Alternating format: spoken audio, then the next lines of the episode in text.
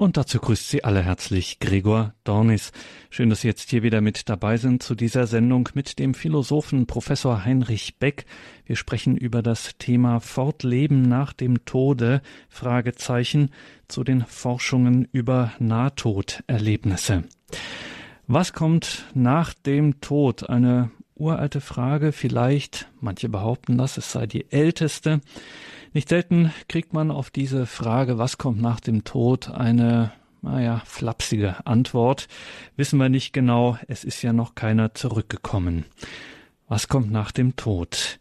So viel steht fest, viele Menschen sind dem Tod zumindest sehr nahe gekommen, sehr nahe. Und in dieser Nähe am äußersten Rand des irdischen Lebens haben diese Menschen Erfahrungen gemacht. Die Rede ist eben von den Nahtoderfahrungen. Die beschäftigen uns in dieser Sendung mit dem Philosophen Professor Heinrich Beck aus Bamberg. Dort in Bamberg haben wir ihn am Telefon. Grüße Gott, Professor Beck. Äh, grüß Gott, Herr Dornis. Professor Beck, danke, dass Sie sich die Zeit nehmen für diese Sendung und auch dieses etwas Außergewöhnliche Thema. Liebe Hörerinnen und Hörer, Professor Beck war von 1979 bis 97 Professor für Philosophie an der Universität Bamberg. Er hat einige weitere Titular- und Ehrenprofessuren in Europa und Amerika, unter anderem in Salzburg, in Madrid und in Buenos Aires. Er ist Mitglied der Europäischen Akademie der Wissenschaften und Künste, Mitglied der Königlichen Spanischen Akademie der Wissenschaften. Er ist Träger des Bundesverdienstkreuzes und Ritter des päpstlichen Silvesterordens. Er hat zahlreiche Publikationen vorgelegt. Das würde eine eigene Sendung füllen, wenn wir das jetzt hier alles erwähnen. Zu erwähnen ist für unseren Fall, für unser Thema heute auf jeden Fall sein langjähriges Forschungsprojekt zu kreativem Frieden. Kreativer Friede, so hieß das, durch Begegnung der Weltkulturen. Im Zusammenhang mit diesem Forschungsprojekt gab es dann auch einen Ehrendoktor in Buenos Aires und die Theologiestudenten im deutschsprachigen Raum kennen ihn nicht nur aus seinen Arbeiten zur theoretischen und praktischen Philosophie, sondern auch da ist dann der Grenzbereich des Philosophen zur Theologie auch gegeben, die philosophische Gotteserkenntnis, die sogenannte natürliche Theologie. Im Jahre 2012 hat Professor Beck noch einmal durchaus, kann man sagen, für ein bisschen Schlagzeilen gesorgt mit seiner Autobiografie, Episoden und das ganze Werden einer philosophischen Existenz und Heinrich Beck ist im aktiven Unruhestand. Das heißt, er schreibt weiter, meldet sich weiter zu Wort. 2018 erschienen, also ganz druckfrisch im Peter Lang Verlag Das Prinzip Liebe, ein philosophischer Entwurf. Heute Abend, Professor Heinrich Beck, geht es uns also um die Frage Fortleben nach dem Tode, Fragezeichen. Sie machen philosophische Anmerkungen zu den Forschungen über Nahtoderfahrungen. Das ist schon etwas Außergewöhnliches, Professor Beck. Das ist nicht alltäglich. Wieso beschäftigt einen Philosophen, einen renommierten Philosophen, gerade auch wie Sie, so etwas Außergewöhnliches, ja und auch so ein umstrittenes Phänomen wie Nahtoderfahrung? Danke für die Frage die sehr gut in das Thema einleitet. Ja, diese Thematik, ob mit dem Tode, dem körperlichen Tode, das menschliche Leben total zu Ende ist, oder ob der Mensch über den Tod hinaus in einer rein geistigen Weise noch fortexistiert, ist an sich ein zentrales Thema der Philosophie. Denn die Philosophie fragt ja nach dem Wesen des Menschen, nach Aufgabe und Sinn des Lebens. Allerdings, wie Sie am Rande auch eben bemerkt haben, de facto wird diese Frage unterdrückt, weithin, und wird nicht gestellt. Unter dem Vorwand, sie gehören nicht zu den wissenschaftlich diskutierbaren Fragen, sondern sei eine reine Glaubenssache. Ich habe bei jeder Gelegenheit widersprochen und eben mit den Argumenten, die ich auch im Vortrag jetzt aufführen werde. Mhm. Also meine Antwort auf Sie die Frage, an sich ist das Problem des menschlichen Lebensendes und des Weiterlebens nach dem Tode ein zentrales philosophisches. Es wird aber weithin von den Philosophen nicht beachtet. Und da sind wir schon beim nächsten Punkt. Professor Beck, Sie haben sich dazu vor wenigen Jahren auch in einer renommierten philosophischen Zeitschrift dazu zu Wort gemeldet. Und ich könnte mir gut vorstellen, dass es da in Ihrer Community, wie man das heute nennt, also unter Ihren akademischen Philosophie-Kollegen durchaus den einen oder anderen gegeben haben könnte, der gesagt hat, Mensch Beck, was ist denn jetzt los? Wieso denn so ein Thema? Gab es da Reaktionen, positiv oder negativ? Ja, ich habe auch über das Thema schon Vorträge gehalten. Und anfangs, vor Beginn des Vortrags, war man weithin von Seiten der Kollegen, auch besonders von Seiten der Ärzte, die an den Vorträgen teilgenommen haben, negativ oder zumindest skeptisch. Aber nach dem Vortrag und besonders dann im Laufe der anschließenden Diskussion war man doch sehr betroffen, wurde nachdenklich, teilweise gar begeistert. Also, liebe Hörerinnen und Hörer, Sie haben es gehört. Wenn Sie also jetzt diesen Titel gehört haben, Fortleben nach dem Tode, Fragezeichen, philosophische Anmerkungen zu den Forschungen über Nahtoderlebnisse. Wenn Sie da vielleicht etwas skeptisch sind im ersten Moment, da sind Sie in bester Gesellschaft. Und wenn wir dann nachher, nach dem Vortrag und nach der Diskussion, an der Sie sich auch beteiligen können, dann hier eventuell sogar nachdenklich werden und vielleicht sogar auch begeistert sind, wer weiß, das werden wir dann sehen, dann sind wir da in einer guten Tradition. Fortleben nach dem Tode, Fragezeichen, Anmerkungen zu den Forschungen über Nahtoderlebnisse. Jetzt hören wir Ihren Vortrag. Professor Heinrich Beck. Gut, danke. Dann darf ich jetzt beginnen. Also zunächst, sehr geehrter lieber Herr Dornis, liebe Zuhörerinnen und Zuhörer.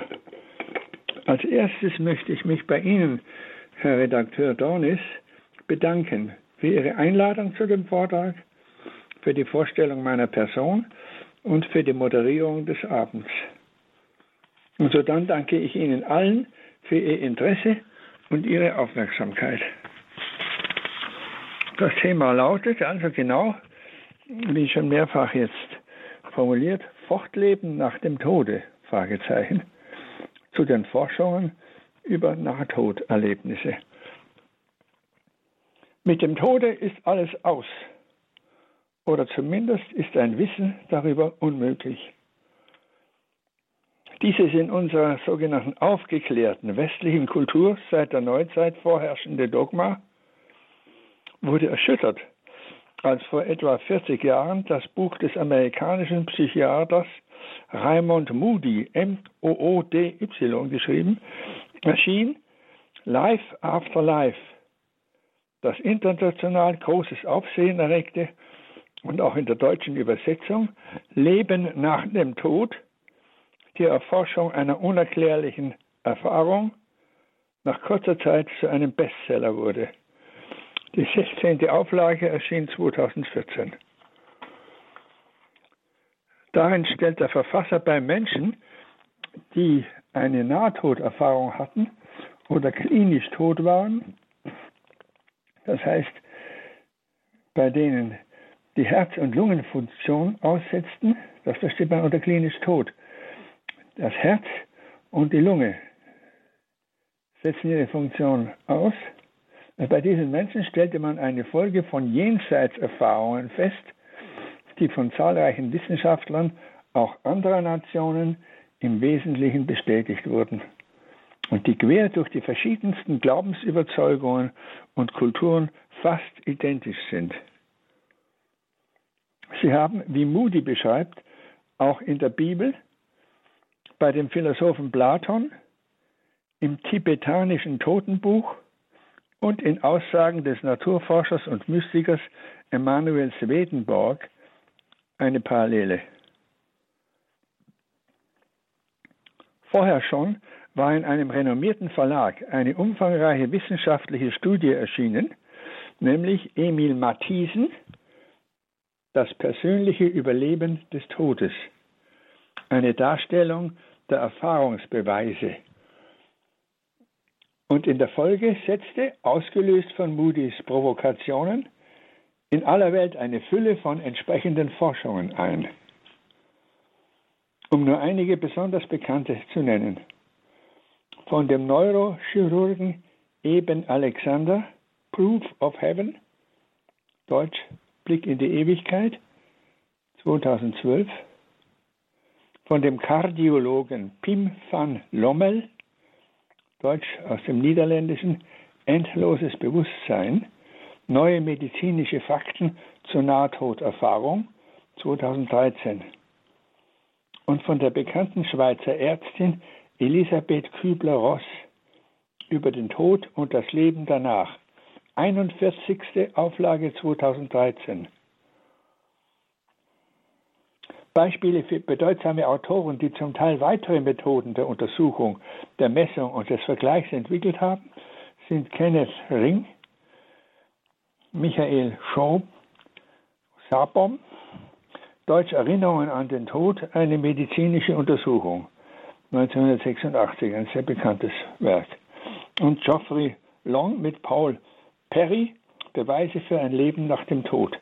Die umfassende Dokumentation von Nahtoderfahrungen aus der ganzen Welt 2010.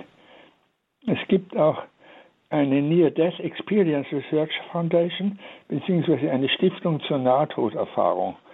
Überblick, Überblick über die neuesten Forschungen unter www.nnordpolderf.org.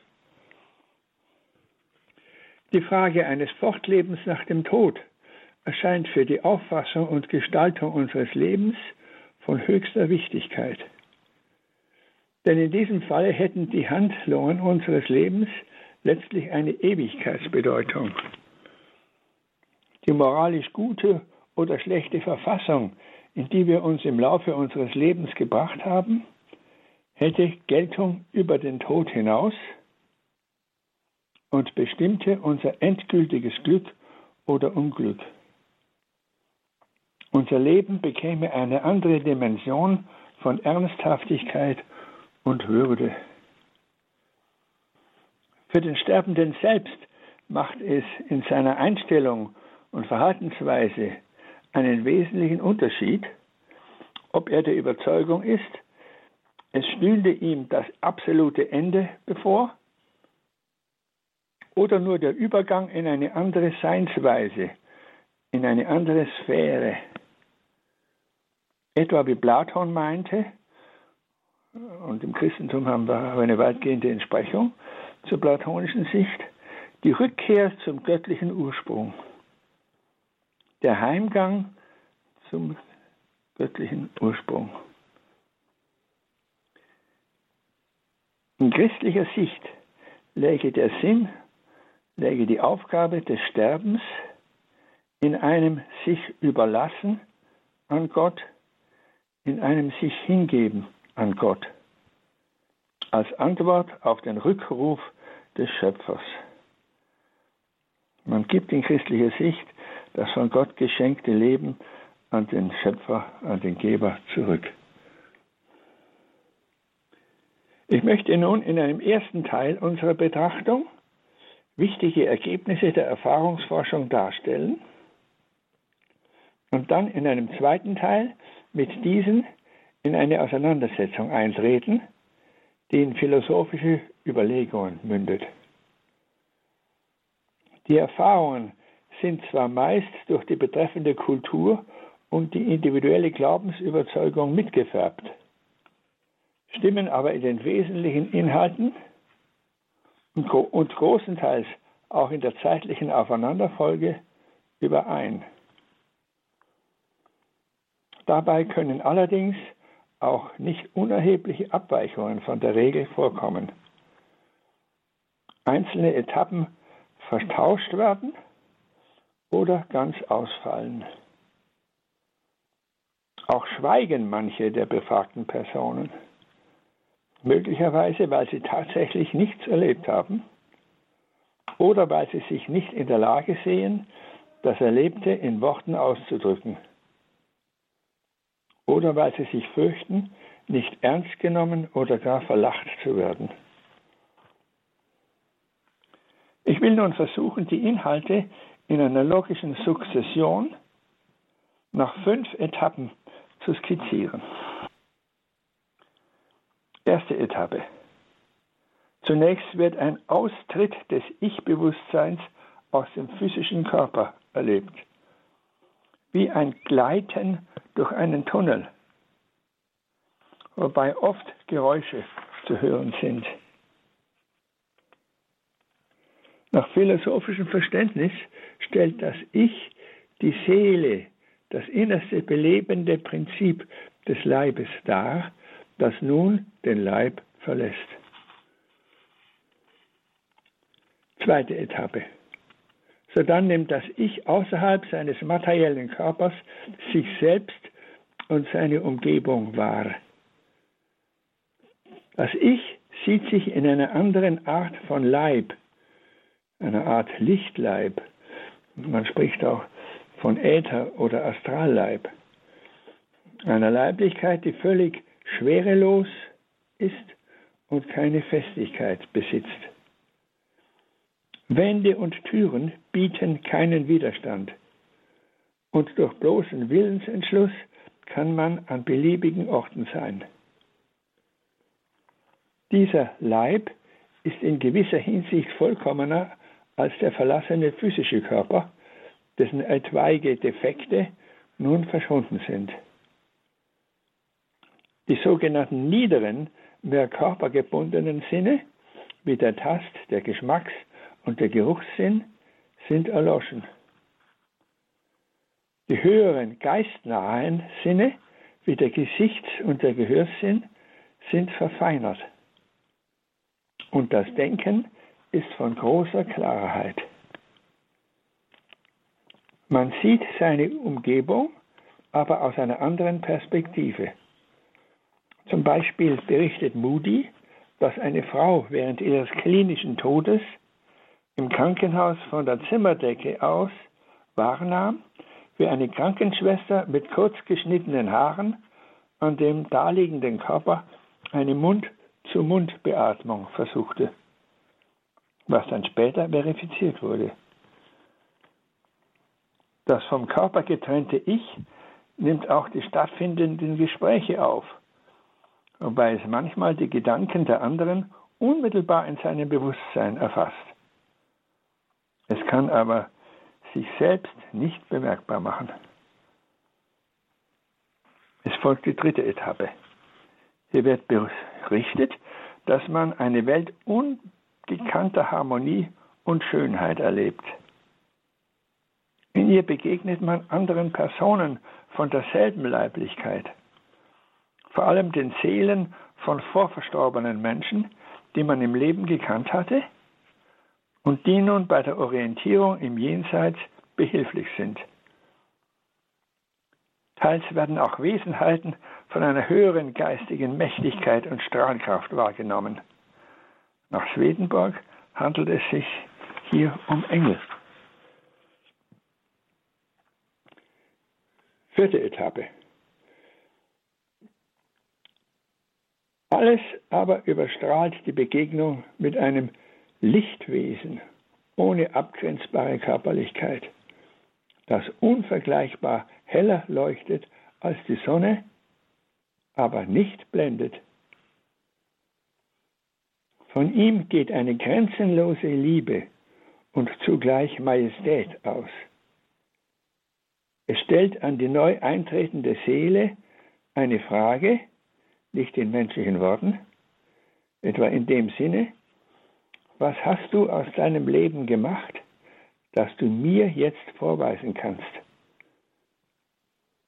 Emanuel Swedenborg und andere deuten dieses Wesen mit Hinweis auf die christliche Osterliturgie als Jesus Christus. Es wird aber auch von Nichtchristen erfahren. Fünfte Etappe. Anschließend setzt ein Rückblick auf das ganze vergangene Leben ein, das wie ein Kurzfilm im Bewusstsein Revue passiert, wobei einige besonders bedeutsame Ereignisse hervorgehoben werden. Das Lichtwesen bleibt im Hintergrund und gibt Kommentare, aber ohne bei Erinnerung an negative, zum Beispiel egoistische Handlungen zu verurteilen, sondern etwa lediglich zu bemerken, dass man auch aus ihnen gelernt habe. Es ist allerdings anzumerken, dass es auch Erfahrungen gibt, die ausgesprochen grauenhaft verlaufen. Man könnte sie als Höllennähe-Erfahrungen bezeichnen und die an entsprechende Schilderungen in Dantes göttlicher Komödie oder an die altgriechischen mythologische Figur des Tantalos oder auch des Sisyphos erinnern, der als Strafe für sein frevelhaftes Leben zu ewiger Qual verdammt wurde. Während das Nahtoderlebnis für die Menschen, die sich um ein moralisch gutes Leben bemüht hatten, in der Gegenwart des Licht- und Liebewesens unbeschreiblich beseligend war, handelt es sich hier wohl um Menschen, deren Leben vielleicht trotz einiger guter Taten zur Gänze als böse zu bezeichnen ist. Es würde jedenfalls zur Logik eines Seins in der Wahrheit, in Norddeutschland spricht man vom Sterben als ein Eintreten in die Wahrheit.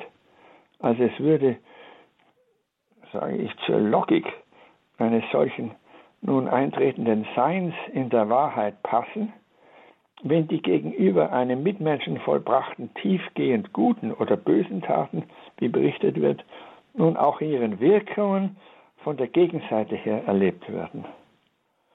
Gute Taten erzeugen bei dem Menschen, dem sie gegenüber, sie geschehen, Freude, die nun auch ihren Urheber betrifft. Böse Taten erzeugen Qualen, die nun vom Täter, also von der Gegenseite her, miterlebt werden. Wenn man denkt an die Grausamkeiten, die von SS-Schergen in den Konzentrationslagern Juden und anderen Menschen angetan wurden, äh, wenn man an diese Qualen denkt, dann kommt in den Sinn, dass diese Qualen, die von ihnen erzeugt werden, nun die Täter selber betrifft. Mit der unter der Regie des Lichtwesens zustande gekommenen Selbstbeurteilung, einer vertieften Ausrichtung auf das Schenken von Liebe und mit einer neuen Sicherheit, man hat nun keine Angst mehr vor dem Tode, vollendet sich die Nahtoderfahrung. Ich darf kurz wiederholen die Folge der Etappen. Erste Etappe, der Ich-Austritt. Man hat den Eindruck, durch einen Tunnel, Tunnel zu gleiten. Zweite Etappe, das sich finden außerhalb des Körpers in einer Art von Lichtleib. Drittens, Erleben von großer Harmonie und Schönheit und Begegnung mit Vorverstorbenen. Viertens, Begegnung mit dem Lichtwesen. Fünftens, der Rückblick auf das bisher gelebte Leben. Der Sinn dieser Erfahrungen ist wohl, so kann man durch den Vergleich der Probanden sagen, Selbstbeurteilung und die Erzeugung, die Hervorrufung einer neuen Lebenseinstellung, indem man nun keine Angst mehr vor dem Tode hat und Liebe wie Erkenntnisse wichtiger Zusammenhänge als die eigentliche Lebensaufgabe betrachtet. Die Seele gelangt an eine Schranke oder Grenze und kehrt meist aus eigenem Entschluss, obwohl die Erfahrung vielleicht über alle Maßen beglückend war, in ihren Körper zurück. Etwa weil das physische Leben nach seinem ursprünglichen Auftrag noch nicht abgeschlossen war oder weil vom Lichtwesen neue Aufgaben zugeordnet werden.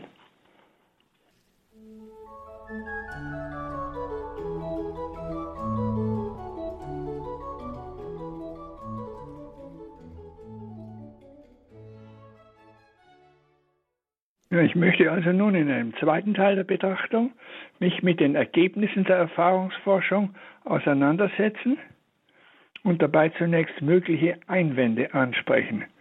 Daran sollen dann noch einige philosophische Überlegungen zur Vertiefung sich anschließen. Erstens. Eine neurologische Erklärung versucht die Erfahrungskette auf Vorgänge im Gehirn bzw. im Nervensystem zurückzuführen.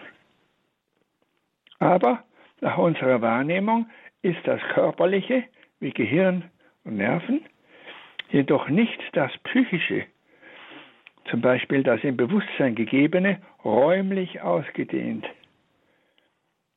Es hat zum Beispiel keinen Sinn zu fragen, wie viele Zentimeter ein freudiger Gedanke misst, der mit der, Erfahr mit der Erregung eines Gehirn- oder Nervenbereichs einhergeht. Es handelt sich um wesentlich verschiedene Seinsweisen, von denen die eine nicht auf die andere zurückgeführt werden kann, ohne die Wahrnehmungsgegebenheiten zu vergewaltigen. Entsprechend zeigen auch die Inhalte der Psyche wie des Bewusstseins eine völlig andere Gestalt als die etwa gleichzeitig erregten Gehirn- und Nervenbereiche. Zum Beispiel eine Freude bietet sich ganz anders dar als eine Nervenstrecke.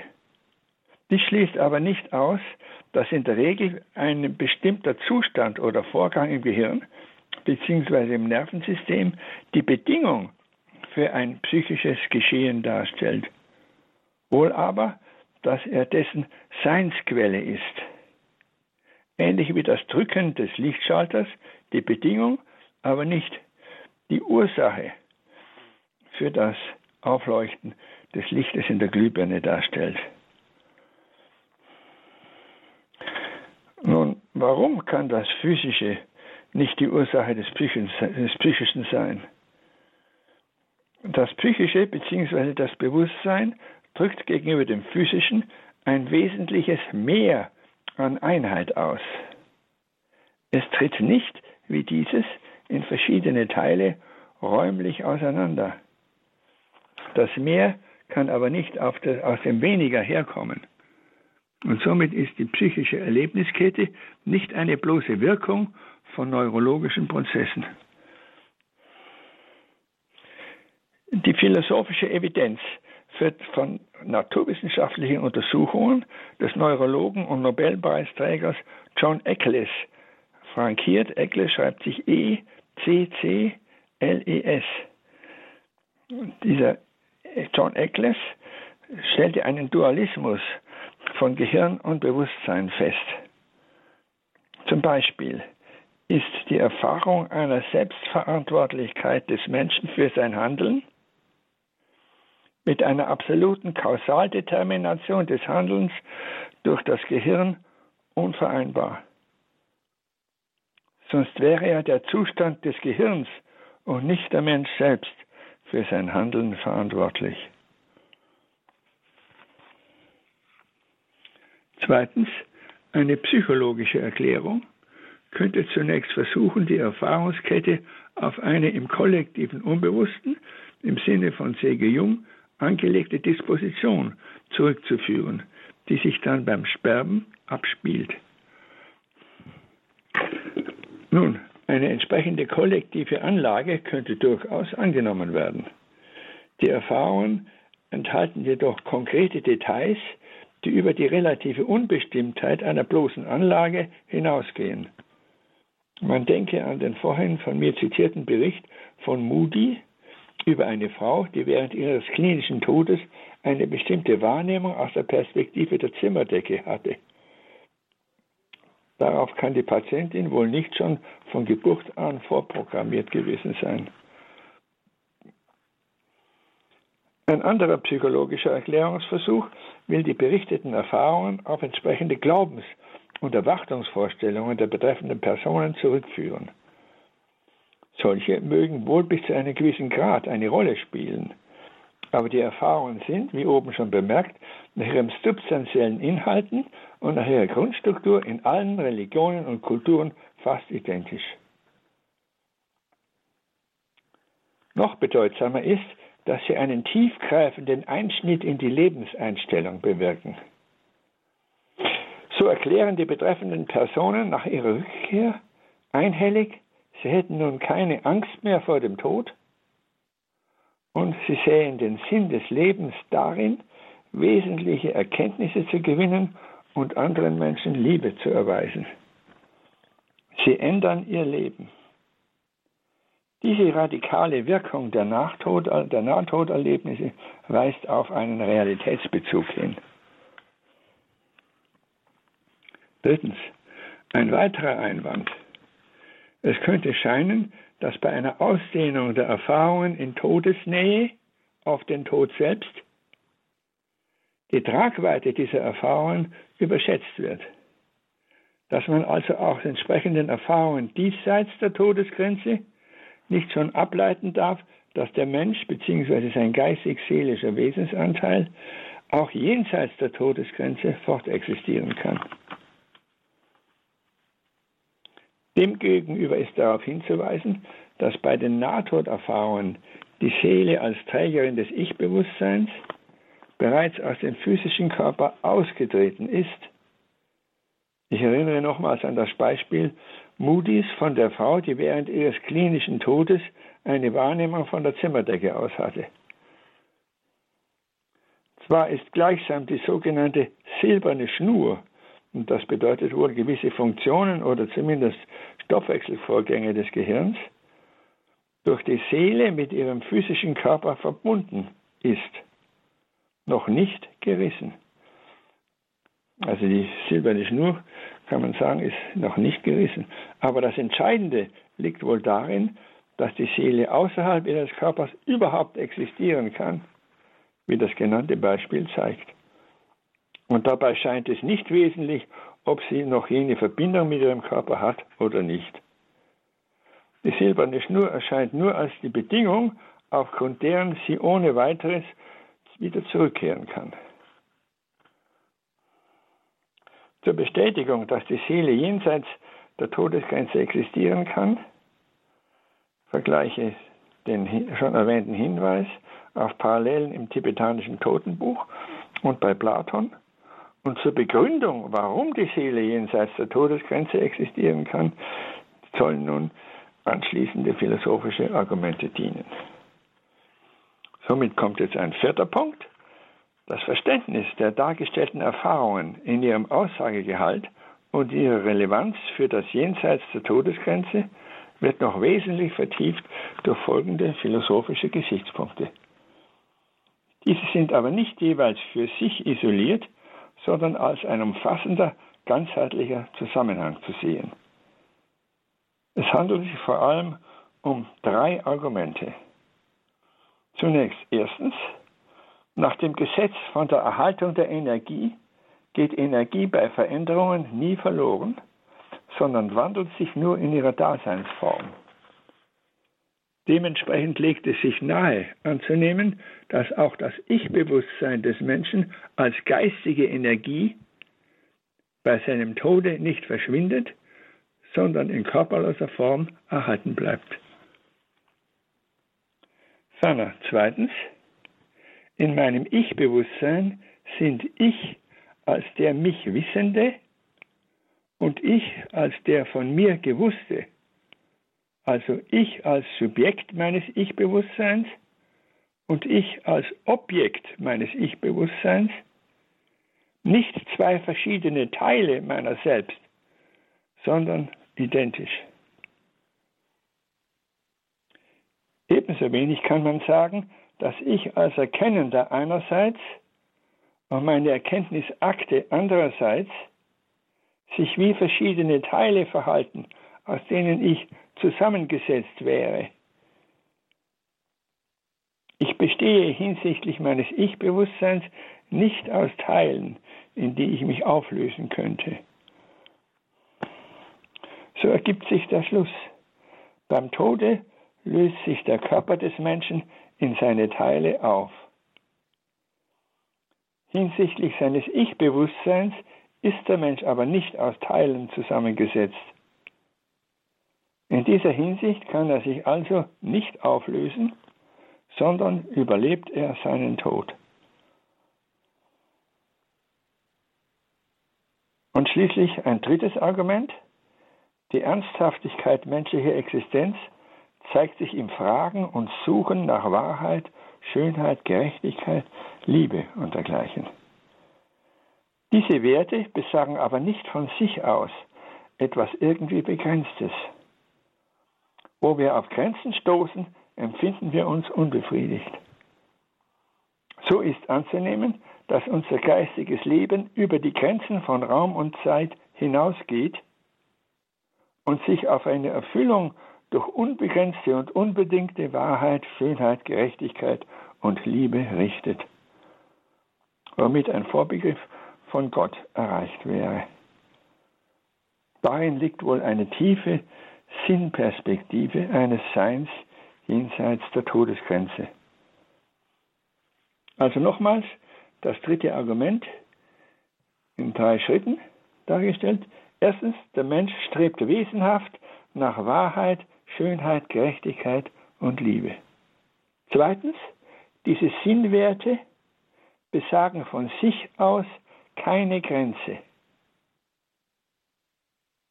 Drittens, also strebt der Mensch wesenhaft, unbegrenzt nach Gerechtigkeit und Liebe, nach unbegrenzter Gerechtigkeit, Liebe, Wahrheit. Das heißt über die Todesgrenze hinaus. Der Sinn eines Lebens jenseits des Todes bestünde also in der Vereinigung mit unbegrenzter Wahrheit, Liebe und Schönheit, in Vereinigung mit Gott. Ich fasse nochmals die drei philosophischen Argumente zusammen, warum Seele über den Tod hinaus lebt, hinaus existiert. Erstens das Gesetz der Erhaltung der Energie. Zweitens der Umstand, dass die Seele nicht aus Teilen zusammengesetzt ist, in die sie sich auflösen könnte. Und drittens das Streben nach unbegrenzten Wert und Sinngehalten.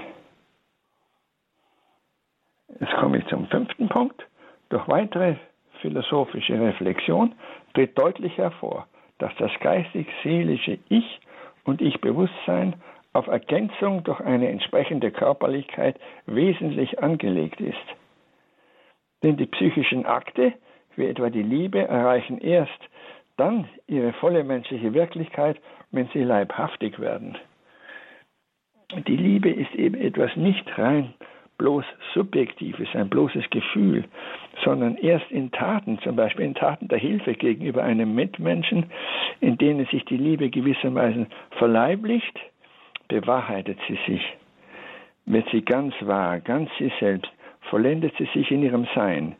Ihre volle Wahrheit ist erst ihr volles Sein. Also die Seele ist wesentlich auf Verleiblichung angelegt. Das Seelische will sich verkörpern. Oder anderes Beispiel, unser Denken wird erst dann klar, wenn es ausgesprochen wird. Also erst wenn es sich äußert, wenn es sich über die körperlich wahrnehmbare Sprache ausdrückt. Dies berücksichtigt der christliche Glaube an eine, einstige, an eine einstmalige Auferstehung von den Toten als Einbezug in die Auferstehung Jesu. Damit, damit geschehe gewissermaßen eine Rückergänzung unseres seelisch-geistigen Wesensanteils zur Ganzheit der menschlichen Person. Aber nun durch einen unverweslichen Leib, der der unsterblichen Seele entspricht und in dem sich die durch die Vereinigung mit Gott erfahrene Erfüllung und Seligkeit adäquat ausdrücken kann. Es handelte sich, wie Augustinus sagt, um einen herrlichen Leib, in dem jede Zelle jubelt und alle Glieder in vollkommener Harmonie zusammenspielen. Darin läge dann ein weiterer wesentlicher Schritt in der Sinnperspektive eines Fortlebens nach dem Tode. Der körperlose Zustand wäre dann nur ein Übergangsstadium in eine neue, auferstandene Körperlichkeit wäre nicht das Ziel. Noch eine Schlussbemerkung. Unabhängig von einem bestimmten Glauben gibt zu denken, dass Menschen nach einer Todesnähe-Erfahrung fast einhellig sagen, sie hätten nun keine Angst mehr vor dem Tode und sie betrachteten es als die Hauptaufgabe ihres Lebens, wesentliche Erkenntnisse zu gewinnen und anderen Liebe zu erweisen. Dies könnte uns in dem Bestreben stärken, offen zu sein und in der Liebe zu leben. Und darin läge wohl eine grundlegende Voraussetzung, sich in allen Herausforderungen des Lebens richtig zu verhalten. Vielen Dank.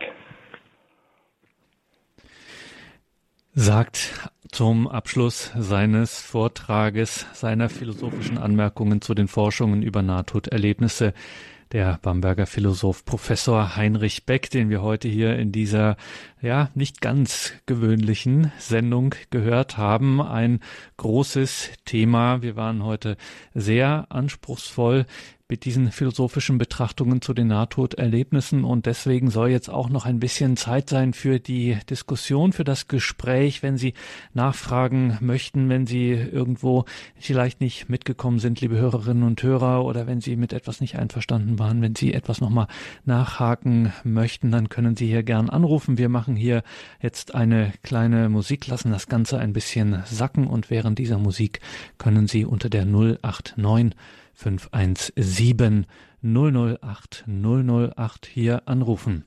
089 517 008 008. Ich freue mich, wenn Sie sich hier in der Sendung einbringen. Außerhalb von Deutschland geht das natürlich auch, wie immer dann der Hinweis auf die deutsche Vorwahl. Die bitte wählen die 0049 und dann geht es direkt weiter mit der 89 517 008 008.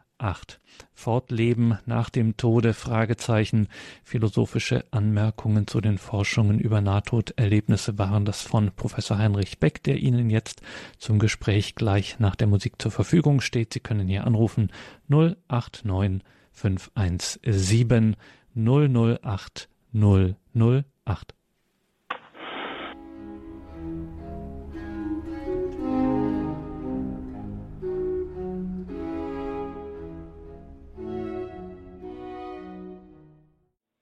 Das ist die Credo-Sendung bei Radio Horeb und Radio Maria.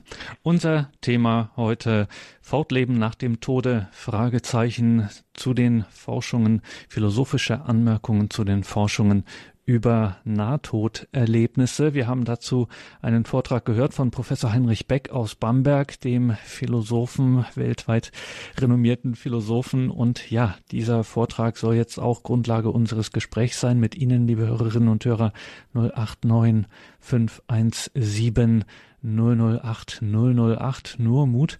Sie können hier jedwede Frage gerne loswerden. Wir freuen uns über Ihren Beitrag und gehen zunächst in die Schweiz zum Herrn Leupi, der uns dort angerufen hat. Grüße Gott, Herr Leupi. Ja, grüß Gott, grüß Gott miteinander. Grüß Gott, grüß Gott also, Herr Leupi.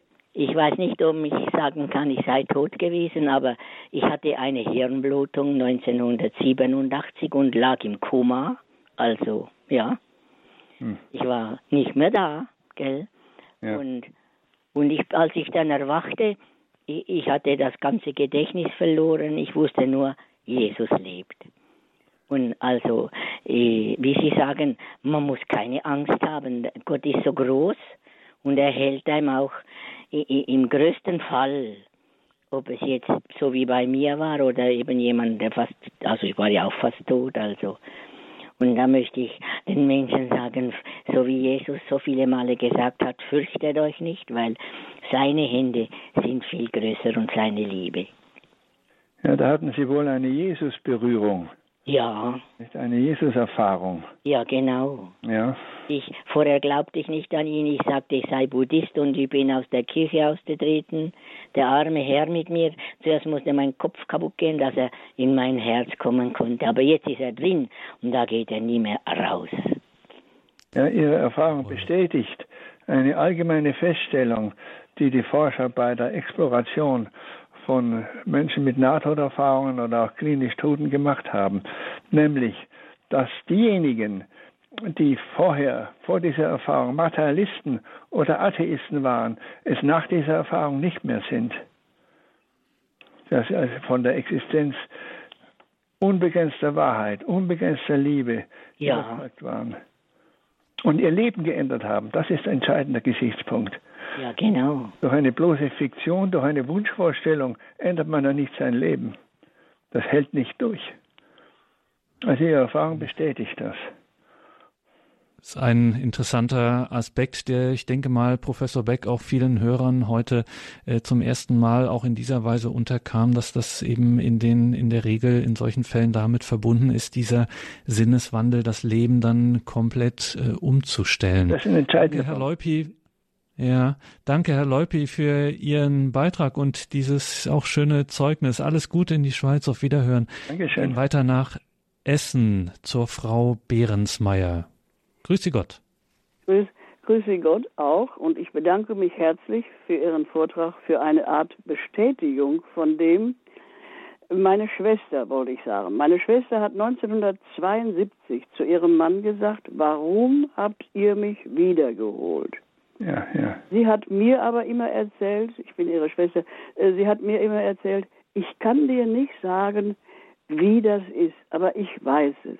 Und wie sie dann so sich vorbereitet hat in dieser letzten Zeit, sie hatte das mit den Bronchien und hat dann nachts um drei Uhr gesagt, ich brauche das nicht mehr. Und hat dann bis 10 Uhr ohne den Sauerstoff durchgehalten. Und als sie mir immer sagte, hörst du nicht das Brausen? Dann habe ich gedacht, meinst du denn, wie die Jünger auf dem See sind und Angst haben und Jesus schläft? Keine Angst, hat sie dann gesagt. Keine Angst. Ich schaffe es. Das war ihr, waren ihre letzten Stunden ohne irgendwelche Luftzufuhr und sonst was. Und dann ist sie ganz ruhig in meinem Arm eingeschlafen. Für dieses Sterben meiner Schwester bin ich dankbar. Und das haben Sie so mitbestätigt mit diesem ganzen, auch wenn meine Schwester nicht viel erzählt hat. Aber sie hatte überhaupt keine Angst. Das war eine Zuversicht und eine Zuverlässigkeit in ihrem Leben und in allem. Ja. Da kann ich nur sagen, das war, ist für mich immer noch, auch jetzt, ich bin selbst 88, aber äh, immer noch schon so eine wirkliche eine Bestätigung von diesem Sehen und Wissen um diese Liebe. Es ist, sind einfache Leute, die es erleben, aber die ganz in der Liebe Gottes leben. So Dankeschön, Frau Behrensmeier, für diesen Bericht aus Ihrem persönlichen Erfahrungskreis. Ja, diese Frage, warum habt ihr mich wiedergeholt, wird tatsächlich oftmals gestellt, wie die Erfahrungsforscher bestätigen. Denn das Erlebnis sei so schön und wunderbar im Jenseits, dass man nicht mehr zurück wolle. Und dennoch entscheidet man sich, zurückzukehren. Es scheint also eine freie Entscheidung zu sein. Entweder aus dem Grund, weil man sieht, seine Aufgabe im Leben noch nicht vollendet zu haben, oder weil man vielleicht neue Aufgaben vom Lichtwesen zugeordnet bekommt. Also die Erlebnisse sind so schön in der Regel, ja, in der Regel, dass man nicht mehr zurück möchte, dass man dort bleiben möchte. Und dennoch, etwa zieht dann wohl irgendwie die Lebensaufgabe hier im physischen Körper zurück. Also was Sie sagen, Schön. passt in die Reihe. Schön. Dankeschön nach Essen, Frau Behrens-Meyer. Ja, wir sprechen hier von Erfahrungen, die eben so in dieser Weise tatsächlich dokumentiert wurden und wie unsere Anrufer jetzt bestätigen, ähm, sind diese Erfahrungen, ähm, kommen sie wohl häufiger vor, als man das so gemeinhin ja, ja wahrnimmt. Dankeschön, Frau Behrensmeier, für dieses äh, Zeugnis. Alles Gute Ihnen. Gottes Segen nach Essen. Wir gehen jetzt aus dem Ruhrgebiet von Essen Dankeschön. weiter nach Hamburg zum Herrn Knack, der uns angerufen hat. Grüße Gott, jetzt sind Sie auf Sendung. Ja, Knack, hallo, guten Abend. Ja, Abend, Herr Knack. Sender dieses äh, heiße Eisen äh, ange, also angefasst hat und auch schönen Dank äh, für den Vortrag von Herrn Professor Beck. Ähm, ich habe auch selbst so eine Erfahrung gemacht. Es war allerdings keine Not, also keine Nahtoderfahrung, sondern während einer, also vor 20 oder 30 Jahren, ich bin jetzt 72, vor einer also bestimmten Situation im Leben habe ich einfach einen Körperaustritt bekommen. Ja. Ich hatte damals gar keine Ahnung, warum, wieso, weshalb. Ich habe auch weder Kübler-Ross noch sonst was gelesen, auch nicht Moody's, jedenfalls damals nicht. Ich trat aus meinem Körper aus und sah mich in einer bestimmten Lebenssituation dort wieder liegen bzw. sitzen. Es war eine Sekunden, war äh, ganz schnell wieder vorbei, zwei, drei, vier Sekunden und konnte dann wieder weiter agieren. Ja. Also diese Lichterlebnisse hatte ich nicht. Ich wusste aber ab dem Zeitpunkt, dass ich Seele bin und einen Körper habe und dass der Körper eben halt für die Erde geschaffen ist, damit man sich hier bewegen kann. Also im Grunde genommen wie ein Auto, wie ein Fahrzeug für die Seele. Und wenn das Fahrzeug alt ist, wird das Auto verschrottet und der Körper wird, also in diesem Fall in, in Hamburg nach Ohlsdorf getragen, das ist ein großer Friedhof, mhm. und die Seele wird dann weiterleben, weil ich nicht der Körper bin, sondern eben die Seele. Das wollte ich nur mal Dankeschön. sagen. Ja, vielen Dank Dankeschön. für diesen Beitrag. Ja. Das rührt an eine äh, Auseinandersetzung zwischen zwei wesentlich verschiedenen Deutungen des Verhältnisses von Seele und Leib. Die eine sagt, der Leib sei ein Kerker für die Seele. Das ist eine Deutung, die sich auf Platon, ob zu Recht oder zu Unrecht, bleibe mal dahingestellt, beruft und sagt, der Tod sei eine Befreiung aus diesem Kerker. Und die andere, die sich auf Aristoteles vor allem beruft, sagt, der Körper ist der Wohnraum, der Verwirklichungsbereich für die Seele. Und die Seele ist wesentlich als Seele auf den Körper bezogen, um sich voll zu verkörpern, voll zu verleiblichen.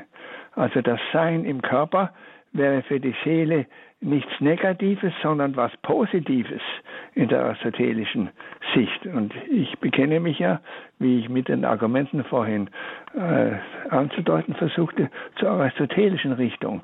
Denn erst, äh, das war eines meiner Beispiele, wenn das Denken sich verkörpert, wenn ich mich in meinen Gedanken ausspreche, bekommen meine Gedanken die volle Klarheit. Viele Probleme lösen sich, wenn man sie ausspricht, wenn man sie verleiblicht, also zum Mitmenschen hin. Oder die Seele in ihrem Liebesgefühl bewahrheitet sich erst dann, wenn die Liebe sich in Taten umsetzt, wenn sie sich also verleiblicht. Es ist also für die Seele wesentlich, sich zu verleiblichen. Und von daher legt sich dann, wie ich am Schluss anzudeuten versuchte, der christliche Glaube an eine einzige Auferstehung von den Toten als etwas Sinnvolles nahe. Ja, und Paulus erläutert ja, dass das Sein im Auferstehungsleibe als Teilhabe am Auferstehungsleib Jesu das volles, das herrliche Sein bedeutet, in welchem die Seele sich adäquat, also im Vollsinne entsprechend verwirklichen kann. Und das Sein in diesem Leibe wäre ein Sein im Jubel. Alle Zellen des Körpers würden jubeln, habe ich ja Augustinus zitiert, und würden in einer wunderbaren Harmonie zusammenspielen. Also so viel zum Verhältnis von Seele und Leib, das Sie eben angesprochen haben. Vielen Dank dafür. Noch zu ergänzen, vielleicht an der Stelle ja nicht ohne Grund ein ganz, ganz wichtiges Thema auch für das katholische Christentum, die katholische Kirche, dieses positive Verhältnis von Seele und Leib. Interessant, Professor Beck, dass Sie das am Ende Ihrer Ausführungen auch nochmal äh, philosophisch nochmal gestützt haben. Sie sind ja kein Theologe, Sie sind ja Philosoph. Sie haben zwar auch Theologie studiert und sich mit theologischen Themen befasst, aber äh, von Ihr Hausberuf sozusagen ist Philosoph. Und ähm, da muss man eben auch daran erinnern, ist interessant, dass hier ein Philosoph auch an dieser Stelle nochmal äh, auch der Kirche zur Seite springt, äh, weil das eben für die Kirche so äh, zentral ist, wenn wir an so Dinge wie Theologie des Leibes denken oder äh, ihr seid ein Tempel des Heiligen Geistes oder eben auch jetzt ganz aktuell die Debatte darum, ob man Tote, die eingeäschert werden, dann zum Beispiel, wie das schon in manchen Orten dieser Welt üblich ist, zu Diamanten presst oder so etwas als Erinnerung. Ähm, da, da tobt ja gerade auch eine kleine aktuelle Debatte. Also auch hier merkt man, es geht schon um einiges. Und jetzt müssen wir aber, Professor Beck, unbedingt noch nach äh, in den Raum Freiburg gehen. Dort haben wir eine Anruferin in der Leitung. Grüße Gott, jetzt hören wir Sie. Herzliches Vergelt's Gott für Ihren Vortrag. Ich halte mich kurz, weil wir wahrscheinlich nicht mehr viel Zeit haben. Ich habe eine ganz wichtige Frage, die viele Katholiken interessieren könnten. Ähm, und zwar wollte ich speziell fragen über die Nahtoderfahrung und das Buch Rückkehr von Morgen von George Ritchie, äh, auf das Sie sich vielleicht in einer Sache bezogen haben, ohne es zu erwähnen, oder ich habe es nicht gehört, ob das auch als Katholiken anerkannt, also ob es von Katholiken anerkannt werden kann. Ich kenne dieses Buch nicht. Ähm, es ist nur so, ich, ich will wissen, ob es katholisch, also Entschuldigung, es, es kommt halt. Und das weiß ich nicht. Ich spreche hier auch nicht als Theologe, sondern als Philosoph. Ja. Und meine Argumente gehen von der Erfahrung, nicht vom Glauben aus.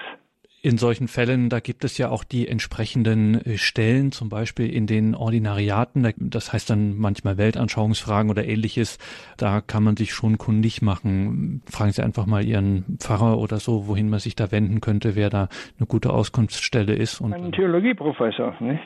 Darf ich nochmal genau, nachfragen? Sie machen das wirklich nur als Wissenschaftler und nicht als Christ? Nein, ich spreche als Wissenschaftler. Ah, aber Sie sind, äh, Entschuldigung. aber, ich, äh, aber es führt doch zum Christentum. Ja, ja. Es führt doch zum Christentum, diese. Geht nicht vom christlichen Glauben aus, sondern der christliche Glaube legt sich aus den philosophischen Überlegungen her nahe. Ich war von den philosophischen Argumenten, die ich gebracht habe, legt es sich nahe als sinnvoll, an eine Auferstehung von den Toten zu glauben.